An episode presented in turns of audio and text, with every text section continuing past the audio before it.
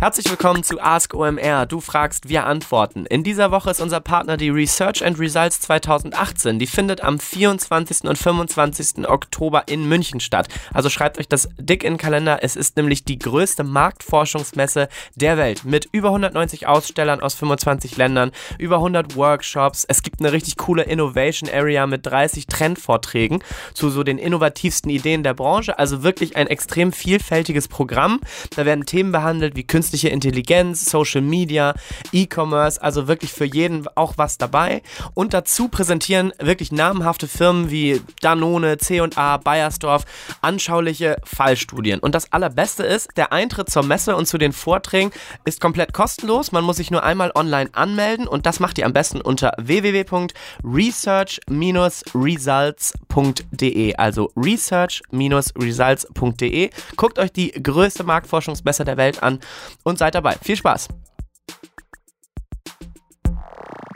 Ask OMR. Du fragst, wir antworten. Ganz, ganz, ganz, ganz, ganz herzlich willkommen. Ich bin André Alper. Das Ganze hier kriegt ihr geliefert von omr.com. Bei der Erarbeitung der Fragen haben wir mir nicht selten geholfen. Kai Rieke aus Berlin und Erik Siegmann aus Hamburg. Los geht's mit euren Inhalten.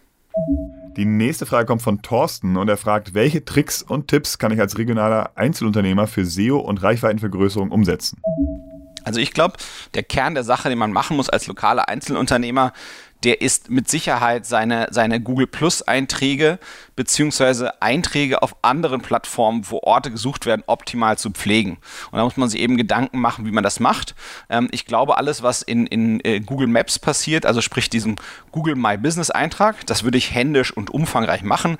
Ich würde da wirklich äh, alles optimal ausfüllen und, und lieber zu wenig als zu, zu, zu viele Daten, also li lieber, äh, lieber zu viele als zu wenig Daten, Entschuldigung. Das war ein kleiner Wortdreher. Das heißt, wenn es da darum geht, Fotos hochzuladen, dann würde ich halt lieber äh, 100 machen machen als nur zwei. Und wenn es darum geht, irgendwie äh, Videos zu machen, dann würde ich auch lieber eher ein Dutzend machen als nur eins.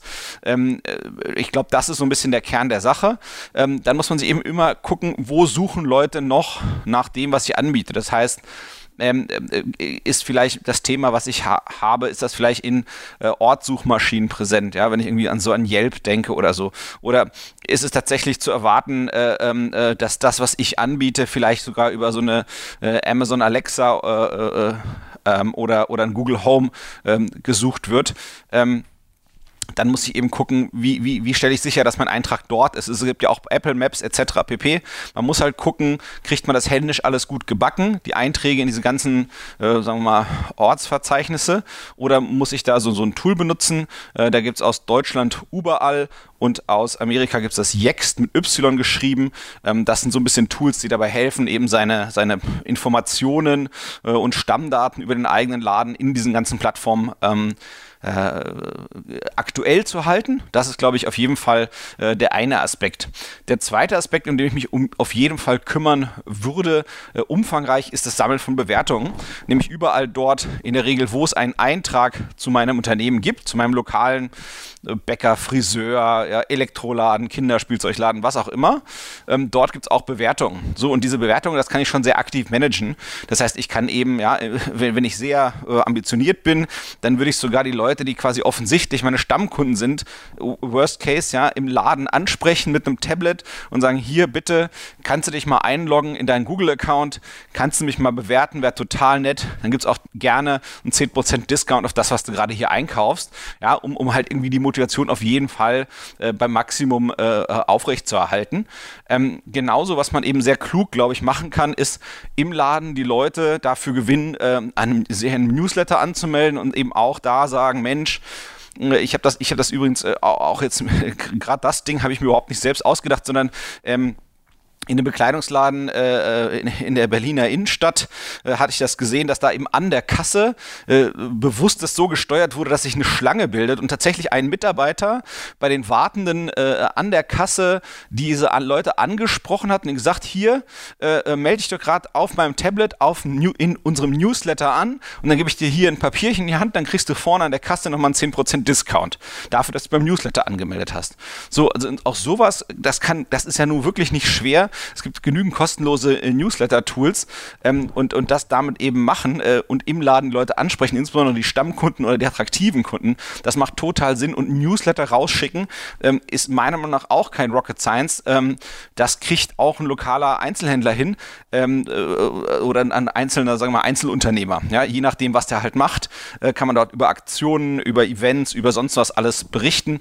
Das macht un un ungeheuer viel Sinn oder eben auch über Newsletter ähm, darum bitten, ähm, Bewertungen irgendwo zu hinterlassen, wo man vielleicht gerade erst frisch dabei ist.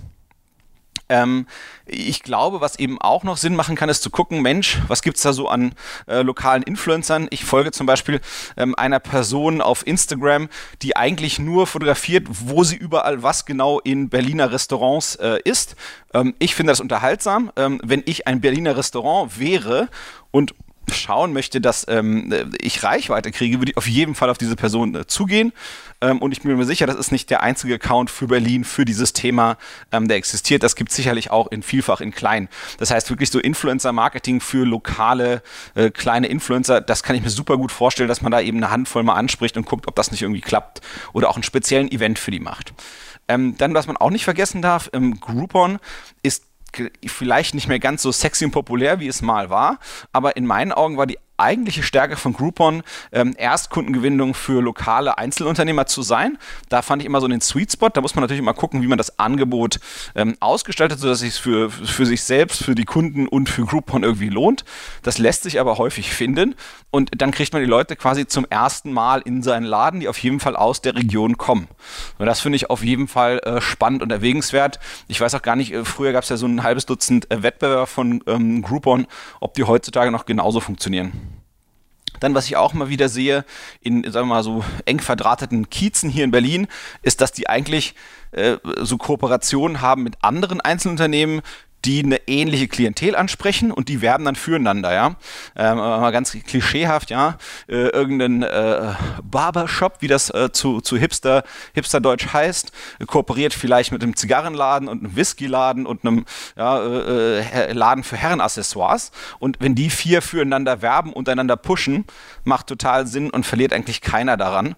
Äh, Im Gegenteil, ich glaube, das kann extrem cool rüberkommen. Und ähm, was ich auch noch erwägen würde, was eigentlich immer noch extrem gut klappt, sind Facebook-Events die kommen eben relativ gut noch organisch in den Stream rein, also in, den, ähm, in die Sachen, die ich normalerweise organisch sehe. Ähm, ich kann das da eigentlich wieder genauso handhaben wie das, worüber wir eben gesprochen haben, dass man so ein bisschen Bewertungen im Laden einsammelt oder eben auch Newsletter-Abonnenten im Laden einsammelt. Äh, kann ich Facebook-Fans einsammeln. Ähm, ich glaube, man darf sich eben nicht erwarten, dass man diese Facebook-Fans äh, schafft, zu oft organisch zu erreichen über die Postings bei Facebook. Allerdings kann man sich auch dann noch überlegen, lohnt sich vielleicht da Paid reinzugehen, weil das wirklich echte User sind, die ich auch schon gesehen habe, die bei mir schon gekauft haben die also sehr wahrscheinlich wieder bereit wären für einen Wiederkauf. Aber was auf jeden Fall geht, ist, wenn die Fans meiner Facebook-Page sind und meine Facebook-Page quasi ein Event veranstaltet, ähm, die kann ich auf jeden Fall sehr, sehr erfolgreich da einladen. Und wenn die eingeladen werden, sehen deren Freunde das mit einer sehr hohen Wahrscheinlichkeit immer noch organisch im Stream. Und das macht auch total Sinn, meiner Meinung nach auch, dass das langfristig so bleibt, weil das ist qualitativ extrem hochwertiger Content, so wie das eben äh, Facebook sieht, nämlich das, was meine Freunde machen, das interessiert mich und Events sind offline, das interessiert mich auch, das ist eben spannend. Insofern würde ich das ganz stark erwägen. Das sehe ich immer mal wieder, ähm, wenn, ihr, wenn ihr die mit ähm, OMR verbandelten äh, Inferno Ragazzi-Kollegen anguckt. Das ist so eine, sagen wir Surfer-Klamottenmarke aus Hamburg. Die machen ständig irgendwelche Events in ihrem Laden. Ähm, Finde ich extrem pfiffig gemacht. Ähm, ähm, mein Freund Kai Rieke, der äh, kauft seine Fahrradkleidung in einem Laden namens ähm, Rafa, R-A-P-H-A. Ähm, und das ist eigentlich auch ein Fahrradladen. Der verkauft eigentlich Fahrräder und dann eben Fahrradkleidung von der Eigenmarke und macht ständig irgendwelche Events. Also einmal im Monat machen die eine Tour und haben dann ein Café im Laden und dann hängen halt ständig Leute dort rum. Das heißt, es, es passt halt einfach äh, ja, zu dem, was man macht. Ja, wenn ich ein Weinladen wäre, würde ich regelmäßig irgendwelche Weinproben ähm, äh, verzapfen, ja, und, und dann eben überall äh, die Fans einladen. Das heißt, also irgendwas, was sozusagen eventartig ist, wenn ich, wenn ich wirklich online Reichweite generiere, muss ich immer wieder gucken, wie kriege ich die Leute eigentlich offline in den Laden. Und da sind eigentlich Events meiner Meinung nach der Schlüssel. Ähm, und wenn man dann eben eine Newsletter hat und eine Fanbase, dann kann man da diese Events auch voll kriegen, dann kriegt, macht man da eben Umsatz und weitere PA und Werbung für sich. Kurzer Hinweis auf unseren neuen Partner DCMN. Das ist eine Growth Marketing Agentur und die veranstalten eine tolle Konferenz und zwar heißt die Scale 18 und findet am 25.10. in Berlin statt. Ähm, geht am besten direkt auf die Website scale18.co. Worum geht es in der Konferenz? Es ist, äh, geht um Future of Marketing und Creativity Work. Also viele neue Ma Marketingmöglichkeiten, die werden euch vorgestellt von sehr interessanten äh, Brands und äh, ja, spannenden Speakern. Unter anderem sind da Speaker von Deezer, BuzzFeed oder Otto. Also da ist, glaube ich, auch für jeden was dabei. Viele, viele Learnings erwarten euch sozusagen. Und äh, kleiner Hinweis in eigener Sache, es gibt auch ein Podcast-Panel um 12.20 Uhr am 25.10. Und da geht es darum, ob Podcasts die Zukunft ähm, von Audio-Advertise sind sind. Äh, natürlich ja, sind sie das. Ähm, und wer da meine Begründung hören will, kommt äh, um 12.20 Uhr in den Raum The Boat. Wer Podcast nicht so spannend findet, ähm, kann, glaube ich, in allen anderen Panels und Vorträgen auch eine Menge lernen. Also das solltet ihr auf gar keinen Fall verpassen. Geht bitte nochmal auf die Website scale18.co mit dem Rabattcode OMRXScale18 bekommt ihr sogar 20% auf die Tickets. Also ich hoffe, wir sehen uns da. Bis bald. Carsten hat uns gefragt, wie beurteilt ihr den Schritt, oder vielleicht sollte man besser Spagat sagen, von suchbasierter slash contentgetriebener Vermarktung zu verhaltensbasierter slash demografieabhängiger Vermarktung bei Google? Ja, hallo Carsten, vielen Dank für die Anregung, darüber mal zu sprechen. Ähm, ich muss gestehen, einen Stichwort, ähm, was du genannt hast, würde ich mal äh, gepflegt auslassen, weil mir das in den Kontext nicht passt und das ist nämlich äh, GDPR, also sprich die neuen äh, Datenschutzrichtlinien, die da gelten. Bei dem Rest der Frage glaube ich, ich verstehe, worum es geht und versuche darauf sozusagen meine Gedanken mit dir und euch zu teilen. Ähm, also ich glaube, man muss halt immer drüber nachdenken, über diesen Sales Funnel, der auch in ganz normalem Marketing äh, äh, existiert und eigentlich auch in der Schule und Uni gelehrt wird. Ähm, es gibt immer diesen einen Grundgedanken, ähm, wenn ein Werbetreibender, der hat ein bestimmtes Ziel, dass ein Kunde irgendwie etwas bei ihm in Anspruch nimmt.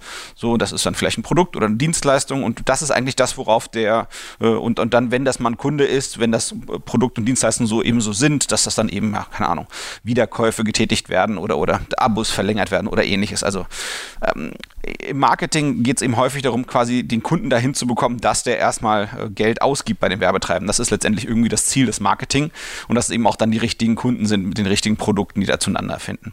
Und dann hat man eben oft diesen Sales Funnel, wo man eben sagt, Mensch, am Anfang, da hat man erstmal irgendwie nur Aufmerksamkeit, die man erregen kann ähm, äh, bei einem Kunden und danach kommt vielleicht Interesse, dann interessiert sich der Kunde und dann erwägt er das ähm, äh, das Produkt zu kaufen und dann kauft er oder, oder diese Dienstleistung in Anspruch zu nehmen und am Ende kommt der Kauf.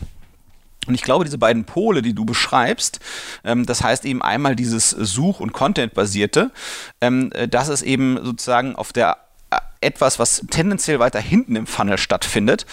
Und äh, so wie du es beschreibst, das verhaltensbasierte und demografisch äh, demografieabhängige, ähm, das ist etwas, was eher weiter vorne im Funnel äh, äh, passiert.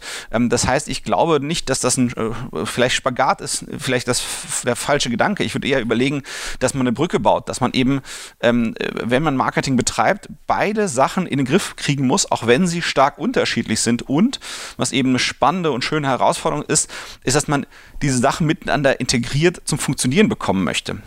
Ähm, es gibt abhängig davon, was man eben so macht. Ähm, Produkte und Dienstleistungen erlauben einem nur ähm, manche Aktivitäten eher. Das heißt, wenn ich ein äh, sehr innovatives Produkt habe, dann kann ich gar nicht klassische Lower Funnel Sachen machen, also sprich darauf warten, dass jemand in meiner Lieblingssuchmaschine irgendein äh, Suchwort eintippt und dann versuche ich den über ähm, SEA oder SEO abzufangen, weil ich auf genau den Keywords perfekt zu finden bin. Wenn ich ein super innovatives Produkt habe, was per se keiner so sucht, dann muss ich weiter oben im Funnel arbeiten. Und dieses oben und unten im Funnel arbeiten, das kann man auch noch ganz schön äh, mit einem anderen Gedanken so ein bisschen äh, in einfach begreifbare Worte äh, fassen, den ich gern benutze. Und zwar wenn man vorne im Funnel arbeitet, dann geht es eigentlich mehr darum, ein Bedürfnis zu wecken was der Kunde äh, vielleicht noch gar nicht so bewusst hat. Und wenn man weiter unten im Funnel arbeitet, dann geht es eigentlich mehr darum, ein Bedürfnis zu decken, was ohnehin schon da ist. Das heißt, wenn jemand zur Suchmaschine seiner, seiner Wahl geht, sei es eine Produktsuchmaschine oder eine allgemeine Websuchmaschine, und er tippt dann dort ein Bedürfnis ein, dann, dann weiß man, hey, der will das schon, der, der, der ist schon, der ist schon ganz klar artikuliert, hat er da eine Intention, ich, der hat ganz klare Ziele, der zeigt eben eine Intention, äh, da gegebenenfalls bald eine Transaktion zu tätigen ähm, äh, oder eine Aktion zu, zu machen ähm, dann kann ich extrem gut sehen, eben mit diesem Such, suchbasierten, äh, äh Content-getriebenen ähm, äh, die Leute erwischen. Und wenn ich nicht oben im Funnel arbeite und sage, hey, ich komme eigentlich von der Zielgruppe her, keine Ahnung, ich habe ein innovatives Produkt für Fahrradfahrer. Die kennen das aber nicht, weil sie noch nie davon gehört haben. Also was mache ich? Ich muss mir halt eben gucken, wo sind die Fahrradfahrer, die mit höchster Wahrscheinlichkeit mein Produkt einkaufen. Und dann versuche ich die zum Beispiel über Facebook-Ads oder über Google-Anzeigen ähm, oder über irgendwie äh, ganz was anderes. Es gibt ja beliebig andere Möglichkeiten über Content Marketing, Native Advertising etc. pp. Den Leuten zu zeigen, hey, guck mal, cool, dass du Fahrrad fährst. Wir sind auch coole Fahrradfahrer und wir haben uns folgendes cooles Produkt äh, äh, äh, neu ausgedacht. Äh, schau doch mal, ob das nicht was für dich wäre. So, das heißt, ich arbeite dort an einer anderen Stelle. Aber natürlich bei den, bei den meisten Sachen, bei den meisten Produkten ist eben nicht so, dass man nur das eine oder das andere macht, sondern man macht beides. Und beides kommt häufig auch in, auch in Firmen, unter, also ist das eben oft aus auch verschiedene Töpfe. Das eine, äh, etwas Lower Funnel ist, das kommt eben oft aus einer Vertriebsdenke, aus Vertriebstöpfen. Und das, was oben ist, das kommt nicht äh, selten eher aus dem, aus dem Branding, aus einem Marketingbereich. So, und da muss man eben gucken, diese, diese beiden Welten haben manchmal eben unterschiedliche Denkweisen. Ähm, und dazwischen muss man eben schaffen, die Brücken zu bauen. Und das ist aber eine spannende Herausforderung, wo, glaube ich, ähm, äh, vor, vor, vor, drei, vier Jahren äh, die ersten äh, fortgeschritteneren Werbetreibenden angefangen haben, ja, sich so Stück für Stück äh, Ziegelstein für Ziegelstein die Brücken zu erarbeiten.